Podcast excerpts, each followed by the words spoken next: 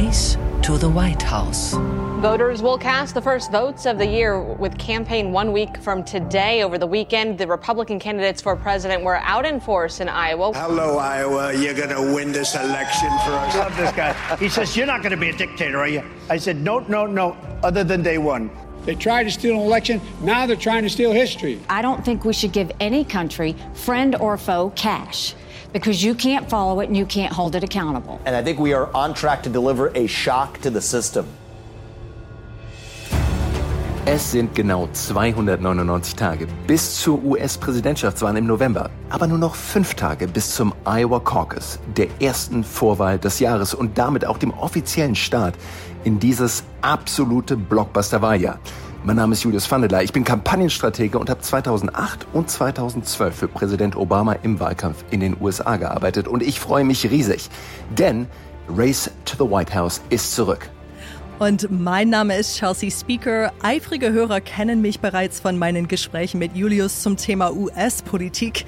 Ich bin gebürtige Amerikanerin aus dem Bundesstaat New York, habe in Washington fußläufig vom Weißen Haus gelebt und gearbeitet und führe seit Jahren Interviews zu außenpolitischen Themen.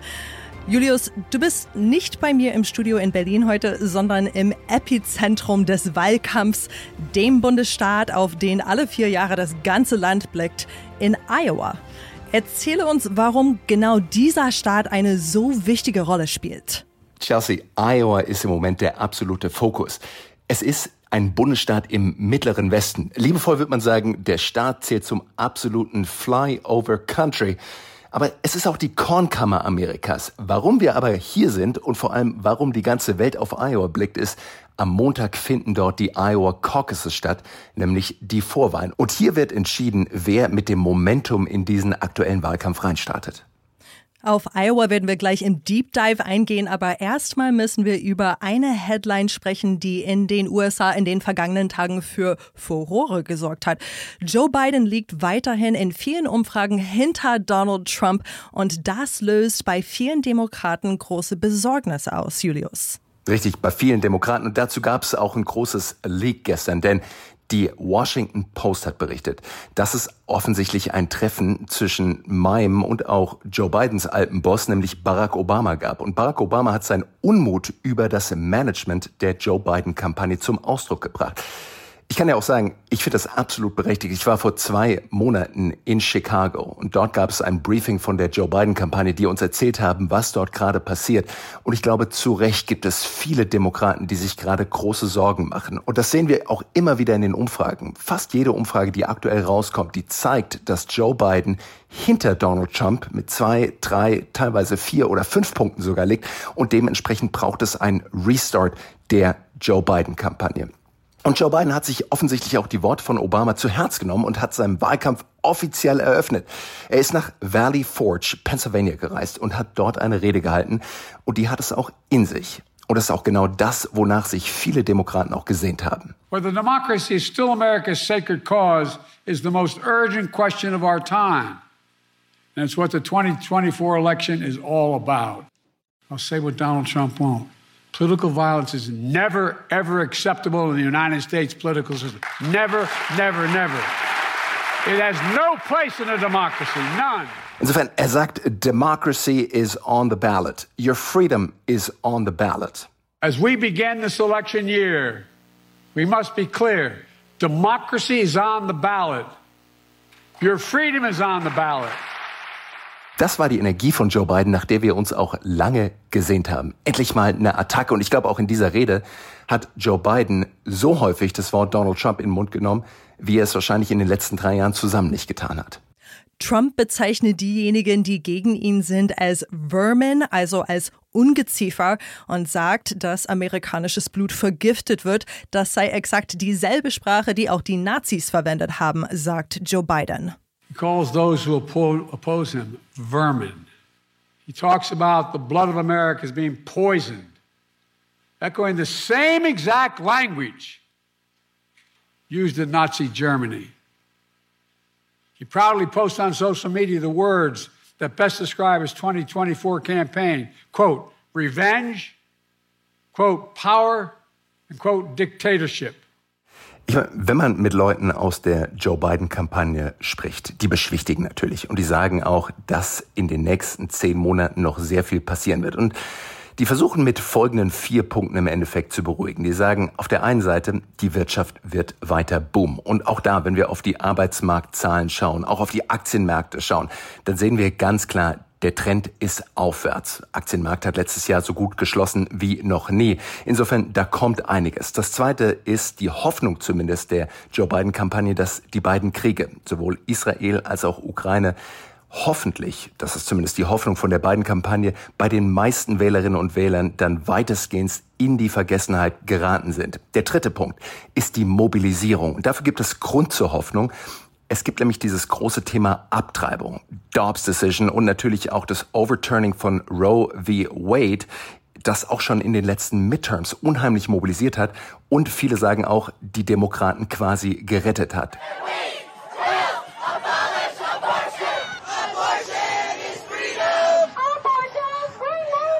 There is no longer a federal constitutional right to an abortion the Supreme Court has essentially reshaped American life. It's going to be legal chaos. Tragic error by the Supreme Court, in my view. The court literally taking America back 150 years. Und zu guter Letzt der vierte Punkt ist Geld. Die Kampagne von Joe Biden nimmt wahnsinnig viel Geld mit ein und plant mehr als eine Milliarde Dollar in negativer Wahlwerbung auszugeben, um Wählerinnen und Wählern natürlich einzutrichtern, dass Donald Trump eine absolute Katastrophe für die USA bedeutet. Man, man muss immer wieder sagen, das sind unfassbar große Geldmengen, die da im Spiel sind bei diesen Wahlkämpfen in den USA. Ne? Richtig, da sollten wir Chelsea auch unbedingt nochmal in unserem Podcast drüber sprechen, wirklich einen Deep Dive machen, vielleicht in einer der nächsten Folgen über Geld im Wahlkampf und wie dieses Geld eingesammelt wird und vor allem, wie es auch ausgegeben wird. Machen wir auf jeden Fall, Julius. Ähm, Biden hat sich also viel vorgenommen in puncto Kampf gegen Donald Trump, aber wie sieht es eigentlich aus mit dem großen Thema Alter? Ja, ich glaube, da kommt man nicht drum rum. Es ist eins der absolut dominierenden Themen und ich habe es auch hier in Iowa immer wieder gesehen. Leute, mit denen ich spreche, wenn ich bei den Nikki Haley oder Ron DeSantis Events bin, die sagen natürlich immer, Joe Biden ist zu alt und auch Donald Trump, wenn man ihn auf der Bühne hört der greift natürlich immer wieder an und sagt, Joe Biden ist zu alt, er kann nicht mehr. Ne? Sleepy Joe Biden, wir haben es alle schon gehört. Und Joe Biden ist alt, er ist 81 Jahre alt. Und auch 77 Prozent der Befragten, wenn man Umfragen anschaut, inklusive 65 Prozent aller Demokraten sagen, dass Joe Biden zu alt ist, um Präsident zu sein. Man muss aber auch sagen, dieser Wahlkampf hat überhaupt erst begonnen. Ich glaube, wenn dann auch alle Kandidaten feststehen und es da auch nichts mehr zu rütteln gibt, dann wird dieses Alter wahrscheinlich zumindest ein Stück weit in den Hintergrund treffen. Das andere, was ganz interessant ist, ist, wie geht Joe Biden damit um? Und im Moment versucht er es vor allem mit Humor. I know I look like I'm only still 29, but uh, think about it. I know I'm 198 years old. You say I'm ancient. I say I'm wise. After all, I believe in the First Amendment. Not just because my good friend Jimmy Madison wrote it. Der Humor, der funktioniert auch. Zumindest kriegt er den einen oder anderen Lacher, wenn er sagt, dass er 187 Jahre alt ist oder wenn er sagt, dass er noch gute Freundschaften pflegt zu den Founding Fathers von Amerika. Aber es gibt natürlich auch ein gigantisches Problem, Chelsea. Und du hast die Bilder gesehen, wie ich auch und wie die meisten anderen auch, wenn er hinfällt, wenn er irgendwo stolpert, auf der Bühne liegt oder wenn er die Treppen zur Air Force One hoch oder runter fällt. Das ist natürlich gefundenes Fressen. Und das schlachtet auch die Trump-Kampagne eiskalt auf Twitter, auf X, überall aus. Und das sind natürlich genau die großen Sorgen, die die Joe Biden-Kampagne hat. Wenn sowas in den nächsten Monaten kommt, dann zementiert sich natürlich dieser Eindruck, dass Joe Biden zu alt, zu fragil und eben nicht ready ist, in dieser komplexen Zeit das Land zu führen. Hm, aber nicht nur seine Kampagne, sondern auch die Kampagne von Donald Trump hat große Sorgen natürlich. Obwohl Trump in vier Strafverfahren angeklagt, ist er aber trotzdem die unangefochtene Nummer eins im republikanischen Rennen. Dadurch haben wir die wirklich außergewöhnliche Situation, dass die Kampagne eines Präsidentschaftskandidaten mit diesen ganzen Gerichtsterminen zusammenpassen muss. Wie geht die Trump-Kampagne damit um? Ich glaube, es gibt drei Aspekte. Das eine ist die Public Campaign, also die, die sich an die Öffentlichkeit richtet. Und ich kann dir sagen, hier in Iowa ist jeden Tag irgendeine Trump-Veranstaltung. Entweder macht Trump die Rallies selber, teilweise zwei oder drei Rallies, drei Großveranstaltungen am Tag, Oder er schickt seine Surrogates. Und Surrogates sind im Endeffekt Celebrities, die für Trump sprechen. Zum einen kommen da zum Beispiel seine Söhne, wie Eric Trump zum Beispiel, der Anfang der Woche hier in Iowa war und auch immerhin eine Crowd von etwa 100 Leuten ziehen konnte für Trump. Er schickt Kongressabgeordnete und Alliierte wie zum Beispiel Major Taylor Greene, die auch eben durchaus die eigene Basis anfeuern kann. Das ist der eine Teil, der öffentliche Kampagnenteil. Dann gibt es noch einen zweiten Aspekt und das ist die Backroom Campaign. Die Backroom Campaign, also das Hinterzimmer quasi, den hat die Trump-Kampagne schon lange angelegt, schon letztes Jahr begonnen, wo sie mit den ganzen bundesstaatsrepublikanischen Parteien angefangen haben, die Regeln so zu drehen und so zu deichseln, dass Trump zwangsläufig im Endeffekt auch diese Nominierung für sich entscheiden kann. Und ich mache es ganz konkret. Im Bundesstaat Nevada zum Beispiel, und das ist Reporting von Maggie Haberman von der New York Times, die es dort aufgeschrieben hat, die sagt, Donald Trump und sein Kampagnenteam haben eben mit der Partei im Bundesstaat Nevada gearbeitet und dafür sichergestellt, dass eben keine Super PACs aktiv im Wahlkampf, im Vorwahlkampf in Nevada eben auch loslegen können. Das heißt, Super PACs, das sind die Vorfeldorganisationen, an die zum Beispiel eben auch Trumps Herausforderer Ron DeSantis sehr viel von der Kampagnenleistung outgesourced hat. Das heißt, Ron DeSantis musste plötzlich in die Röhre schauen, weil seine Vorfeldorganisation in Nevada nicht aktiv werden konnte. Der Punkt, den ich machen will, ist der, Donald Trump geht sehr, sehr strategisch vor und macht nicht nur öffentliches Gepolter, sondern eben zieht auch die Strippen im Hinterzimmer. Und Chelsea, es gibt noch einen dritten Aspekt und das ist die Courtroom Campaign. Du hast es eben gerade schon gesagt, Donald Trump muss von Gerichtstermin zu Großveranstaltung zu Gerichtstermin zu Großveranstaltung. Und er nutzt eben auch diese Gerichtstermine, inszeniert sich dort jedes Mal. Es gibt hier jemanden in der Trump-Kampagne, der gesagt hat, sie lieben eigentlich diese O.J. Simpson-Inszenierung. und du erinnerst dich damals, dort gab es ein großes Helicopter-Chase, also Hubschrauber mit den ganzen News Crews ist hinter diesem äh, Pickup-Truck von O.J. Simpson hinterhergefahren. Und so ähnlich ist es eben auch, wenn Trump irgendwo vor Gericht hingehen muss. Ne? Trump und der Secret Service sind unterwegs. Alle, die komplette Aufmerksamkeit ist auf Trump. Und letzter Punkt, Chelsea. Jedes Mal, wenn Trump irgendwo vor Gericht kommt, wenn es eine Anklage gibt, dann gehen die Umfragewerte nach oben. Und deshalb nutzt Trump diese Gerichtstermine extrem effektiv für die öffentliche Kommunikation. Ja, schon faszinierend, was da passiert. Vor Jahren hätte man sich nie vorstellen können, dass ein Präsidentschaftswahlkampf in den USA solche Formen annimmt. In der kommenden Woche geht es dann spannend weiter mit den ersten Vorwahlen dieses historischen Wahljahres in Iowa. Das schauen wir uns jetzt alles genauer an in unserem Deep Dive, denn, wie gesagt, Julius ist in Iowa unterwegs für uns und hat sich vor Ort ein Bild gemacht. Deep Dive. Julius, in Iowa heißen die Vorwahlen tatsächlich Caucuses und nicht Primaries wie in anderen Bundesstaaten. Was ist eigentlich der Unterschied? Wie werden die Wahlkämpfe dort ausgetragen? Normalerweise ist es eine Vorwahl, so wie wir es auch in Deutschland kennen. Du bekommst einen Stimmzettel, füllst ihn aus, gibst ihn ab. In Iowa ist natürlich alles anders. Die heißen hier Caucuses und Caucus bedeutet, dass man sich trifft. Und Iowa, dieser Farmstadt, oftmals trifft man sich eben auch auf einer Farm, in der Scheune in der Turnhalle oder eben auch einfach bei irgendjemandem zu Hause und spricht dort. Wie das Ganze abläuft, ist am Montagabend werden in unterschiedlichen Caucus-Sites, also genau in diesen Farms, sich Leute treffen, Republikaner treffen und eben erstmal eine Rede für jeden Kandidaten halten. Das heißt, es kommt ein Repräsentant von der Trump-Kampagne, von der Ron DeSantis-Kampagne, von der Nikki Haley-Kampagne und so weiter und so weiter und wird kurz sprechen und nochmal motivieren, warum sie ihre Stimme eben auch für den eigenen Kandidaten abgeben sollen. Dann bekommt jeder Caucus-Goer und jede Caucus-Goerin einen weißen Zettel. Ist kein offizieller Wahlzettel, sondern einfach nur ein weißes Blatt Papier und schreibt dort den Namen des von ihnen favorisierten Kandidaten drauf. Dann wird ausgezählt und das Ganze eben auch zentralisiert zurück an die Republikanische Partei geschickt. Und dann wissen wir hoffentlich entweder spät Montagnacht oder am Dienstagmorgen, wenn wir dann natürlich auch wieder eine Analyse machen, mhm. wer den Iowa Caucus für sich entschieden hat. Ja, ich, ähm, das klingt wie eine sehr kulturelle Erfahrung, die du dann machst, wenn du in den Scheunen und Turnhallen Iowas unterwegs bist, Julius. Ich, ähm, ich wäre auch gerne dabei. Das ist bestimmt super. Ähm, ich und ich kann dir sagen, was auch faszinierend ist, die ja. Demokraten machen dieses Mal kein Caucus. Bei den Demokraten ist es noch viel abgefahrener, Chelsea. Da ist es so, dass sich die Leute in kleinen Grüppchen in unterschiedlichen Ecken von genau diesen Turnhallen treffen. Und dann wirklich kommt es dazu, dass dann eben auch die Nachbarn, teilweise Familienmitglieder anfangen rumzuschreien und zu sagen, hey, komm doch auf meine Seite mit rüber. Da sind schon Familien wow. zerrüttet und im Endeffekt auch Streits ausgebrochen, weil dann eben jemand beim falschen Kandidaten oder der falschen Kandidatin stimmt. Insofern im Vergleich zu den Demokraten machen es die Republikaner noch relativ zivil. Hm. Wer sind eigentlich diese Menschen, die in Iowa zur Wahl gehen und diese Familien, die, äh, die sich zum Teil auch wirklich zerstreiten da? Wie setzt sich die Bevölkerung zusammen? Ich habe es vorhin schon gesagt, Iowa ist Flyover Country. Im Endeffekt eine große Kornkammer Amerikas. Ein von Landwirtschaft geprägter Bundesstaat. Hier leben insgesamt 3,1 Millionen Bürgerinnen und Bürger quasi so viele Menschen wie in Berlin. Nur der Bundesstaat ist halb so groß wie Deutschland von der Fläche her.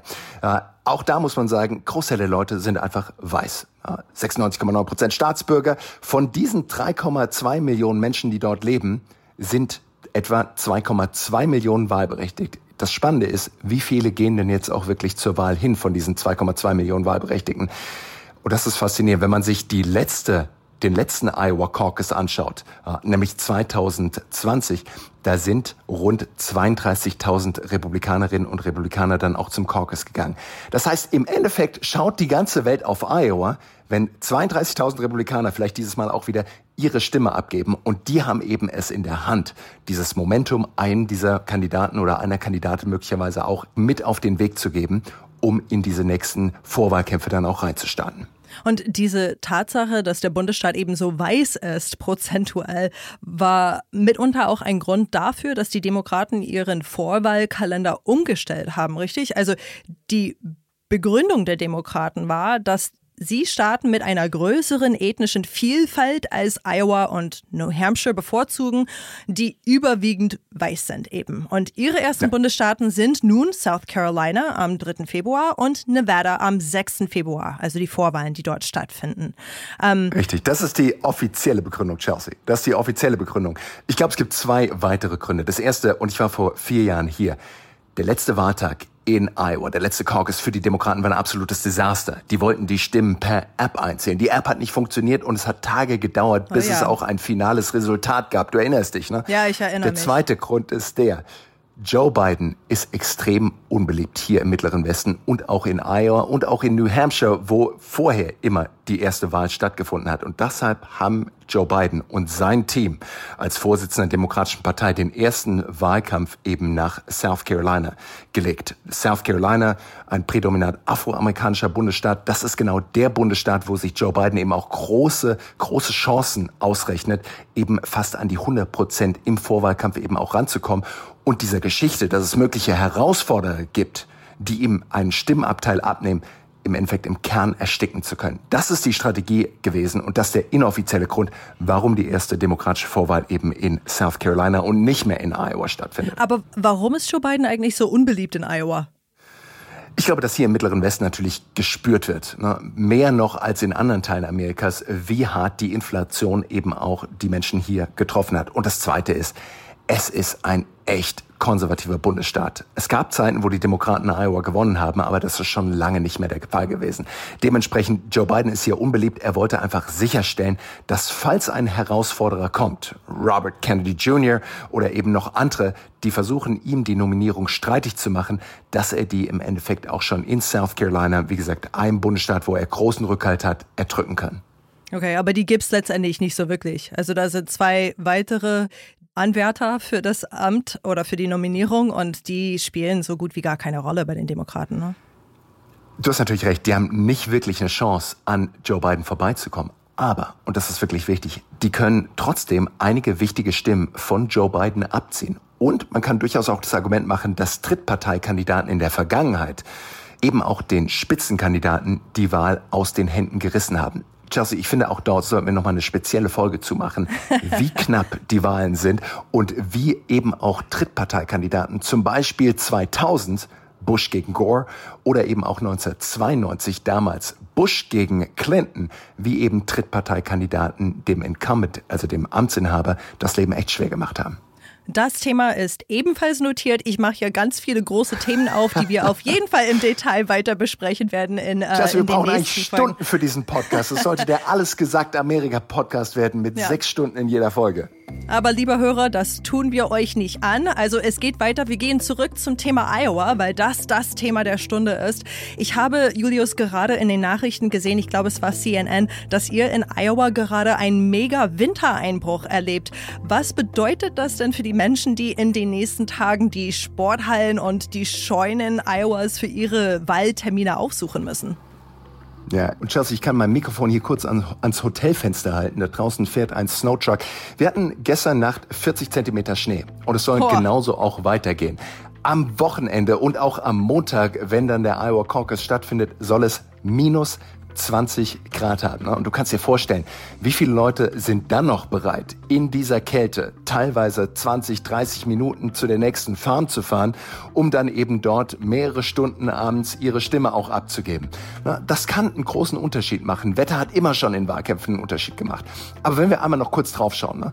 im Moment in den Umfragen sieht es ganz klar so aus, dass Donald Trump vorne ist. Teilweise 538 in der letzten Umfrage hatte Trump 50 Prozent der Stimmen schon sicher. Danach kommen Ron DeSantis und Nikki Haley mit 18 bzw. 14 Prozent der Stimmen. Das heißt, man kann sagen, Donald Trump ist auf jeden Fall der Kandidat, den es zu schlagen gilt. Jetzt stell dir nur vor, von den vielen Trump-Unterstützern gehen einfach mal 10, 15, 20 Prozent nicht wählen. A, weil sie denken, die Wahl ist sowieso schon im Sack für Donald Trump. Und B, weil sie rausschauen und sagen, dieses schlechte Wetter, das will ich mir auf keinen Fall antun, bei minus 20 Grad hier nochmal durch Iowa durchzufahren.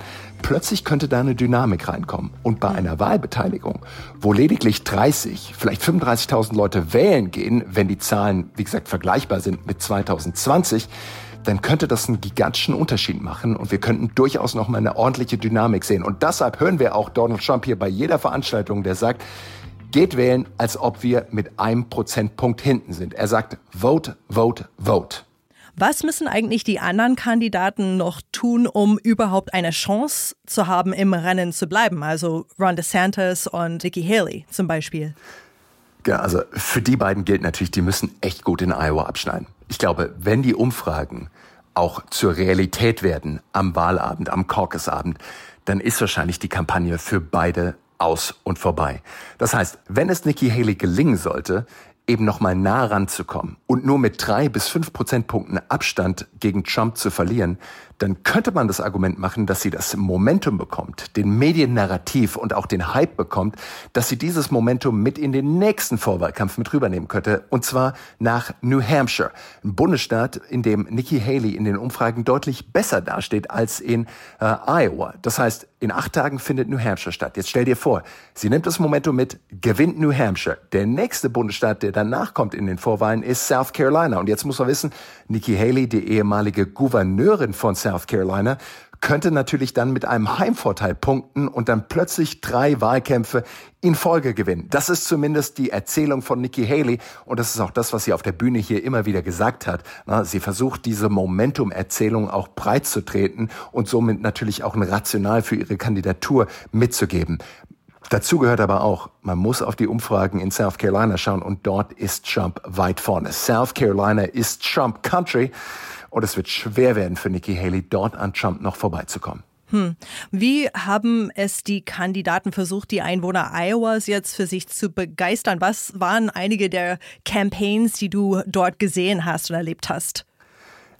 Alle sind hier in Full Force, wie man in Amerika sagt. Es stehen überall Yard Signs. Die Barns, also die großen Scheunen, sind angemalt. Die meisten, muss man dazu sagen, mit Trump. Aber man sieht hier schon in Iowa, alle sprechen drüber, äh, alle schauen genau drauf. Wenn ich den Fernseher anmache, es kommt immer immer, immer, immer irgendeine Wahlwerbung, entweder von Nikki Haley, von Ron DeSantis oder eben auch von Donald Trump. Wenn man hier seinen Browser aufmacht und YouTube anmacht, sofort kommt eine Pre-Roll-Ad, die nochmal gegen den einen oder gegen den anderen Kandidaten ins Feld zieht. Das heißt, es passiert eigentlich nichts anderes mehr hier als Wahlkampf. Ansonsten man kann auf die Webseiten gehen von Donald Trump und man sieht, da sind Dutzende von Veranstaltungen diese Woche noch geplant. Eben wie gesagt, nicht nur mit Donald Trump, sondern eben auch mit seinen Söhnen und anderen. Es gibt noch einen weiteren Kandidaten, über den wir noch nicht gesprochen haben, und das ist Vivek Ramaswamy, mhm. ein Tech- und Biotech-Millionär, der hier mit seinem Privatjet und seinem Bus eben durch Iowa fährt, mit seiner ganzen Familie, muss man dazu sagen. Und der hat alle Counties, also alle Wahlkreise, es sind 99 in Iowa, nicht nur einmal, sondern zweimal in den letzten Monaten äh, nicht nur besucht, sondern dort Veranstaltungen gemacht, sich mit Wählerinnen und Wählern getroffen und eben wirklich diesen eins zu eins Wahlkampf gemacht. Hand-to-hand combat, as we say here. Äh, geht wirklich raus und spricht mit jedem Einzelnen. Und wenn du dir überlegst, es geht wirklich auch nur um 30, vielleicht 40, wenn eine hohe Wahlbeteiligung ist, 50.000 Stimmen, dann macht natürlich wirklich jedes einzelne Gespräch einen riesigen Unterschied. Aber wie kommt er eigentlich bei den Wählern dort an? Also der ist maximal weit weg von dem, was die Menschen in Iowa so kennen. Also wenn, wenn wir sagen, Joe Biden hat Schwierigkeiten dort, weil er als äh, Elite angesehen wird, also so ein Millionär, der durch äh, den Bundesstaat reist, müsse theoretisch auch genauso angesehen werden, oder nicht? Du hast absolut recht, Chelsea. Ne? Er ist natürlich nicht wie der einfache Farmer hier in Iowa, aber er hat eine Botschaft, die hier durchaus bei den konservativen Republikanern auf Resonanz trifft. Er will die Mauer bauen. Er will die Einwanderung endlich eindämmen. Und er sagt im Endeffekt all das, was Trump sagt, nur noch mal auf Steroiden. Und deshalb ist es wirklich auch teilweise elektrisierend für einige Leute, so einen jungen Kandidaten zu hören, die vielleicht auch sagen, Trump ist mir zu alt, aber ich liebe Trumps Policy. Aber gleichzeitig muss ich auch sagen, ich glaube, Vivek Ramaswamy hofft vielleicht eines Tages von Trump im Sommer dann als Vizepräsident nominiert zu werden oder zumindest einen Kommentatorenjob auf Fox News zu bekommen. Das ist, glaube ich, eher die Reise, die für Vivek Ramaswamy in Aussicht steht und der Platz im Weißen Haus wird ihm wahrscheinlich dieses Mal auf jeden Fall noch verwehrt bleiben. Schlagzeile der Woche. Today marks the third anniversary of the January 6th attack on the U.S. Capitol. It's been three years since a large crowd of right wing supporters of former President Trump stormed the U.S. Capitol. And since then, federal prosecutors have found hundreds of those involved guilty on charges ranging from unlawful picketing to inciting conspiracy. Es war eines der medialen Großereignisse in den USA dieser Tage, der dritte Jahrestag des Sturms auf das US-Kapitol am 6. Januar 2021. Jetzt würde man denken, dass derjenige, der dafür mitverantwortlich war, in der politischen Landschaft der USA gar keine Rolle mehr spielen würde. Aber wir sehen, dass Donald Trump nach wie vor unfassbar beliebt ist und drauf und dran ist, der Kandidat der Republikanischen Partei zu werden. Und sein Erbe der Polarisierung und des Hasses sind in meinem Heimatland noch eindeutig zu spüren. Laut einer CBS News Umfrage glaubt die Hälfte aller Amerikaner, dass es zu Ausschreitungen und Gewalt auf der Wahlverliererseite der Präsidentschaftswahlen kommen wird. Wir hoffen alle, dass die Machtübergabe diesmal friedlich verläuft, egal wer gewinnt.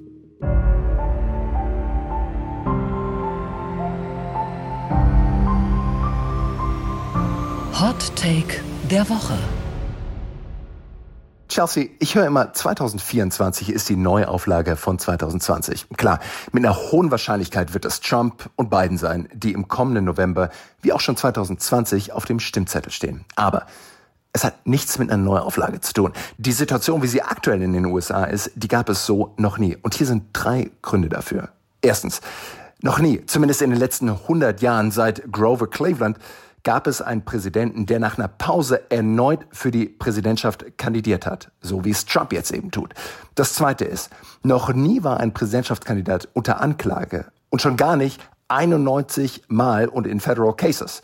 Der dritte Punkt. Das Wall Street Journal sagt laut einer Umfrage, dass Trump aktuell vier Punkte vor Joe Biden ist. Das ist alles richtig.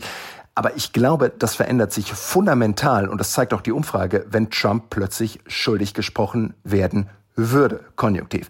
In einer hypothetischen Umfrage wechselt der Kurs bei den Wählerinnen und Wählern und ergibt nach einem Schuldspruch gegen Trump ein Vier-Punkte-Swing. Damit würde Joe Biden plötzlich mit zumindest ein, zwei Punkten Vorsprung vor Donald Trump gewinnen. Und viertens, noch nie hatten wir zwei Kandidaten, die schon so alt sind. Auch das hat natürlich nochmal eine Dynamik.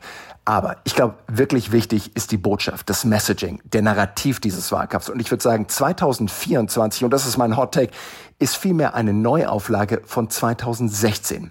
Erinnern wir uns noch zurück damals an den Wahlkampf 2016, als Trump immer wieder auf den Bühnen stand und gesagt hat, Crooked Hillary, lock her up.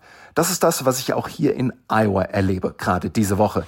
Crooked Joe is staging his pathetic fear-mongering campaign event in Pennsylvania today. Did you see him? He was stuttering through the whole thing. He's going to, uh, he's a threat to democracy. Es ist eine Inszenierung von Trump als der Herausforderer, der Outsider, der sich gegen das Establishment auflehnt und eben nicht der Ex-Präsident, der erneut antritt. Wenn ich mir auf der anderen Seite Joe Biden anschaue und auch die Perzeption, die Wahrnehmung, die natürlich in der Politik immer die Wirklichkeit ist, Joe Biden wird gesehen als der Amtsinhaber, was er ja natürlich auch ist, das Establishment und er wird gleichgesetzt mit Hillary Clinton. Und auch das betont Trump hier gnadenlos bei jeder einzelnen Großveranstaltung. Crooked Joe Biden. Der ist korrupt, ihr könnt ihm nicht trauen, genauso wie ihr damals Hillary Clinton nicht trauen konnte. Joe Biden repräsentiert für viele hier in Iowa den Status quo. Derjenige, der verantwortlich ist für die hohe Inflation, für die hohen Lebenshaltungskosten, für die gigantischen Spritpreise, die in der Realität in den letzten sechs Monaten deutlich zurückgegangen sind. Auch das muss man hier unterstreichen. Trump positioniert sich als den Challenger, der Herausforderer, der für die Wähler die Welt besser machen will, der sagt, ich mache Amerika wieder prosperous oder ich mache Amerika wieder great.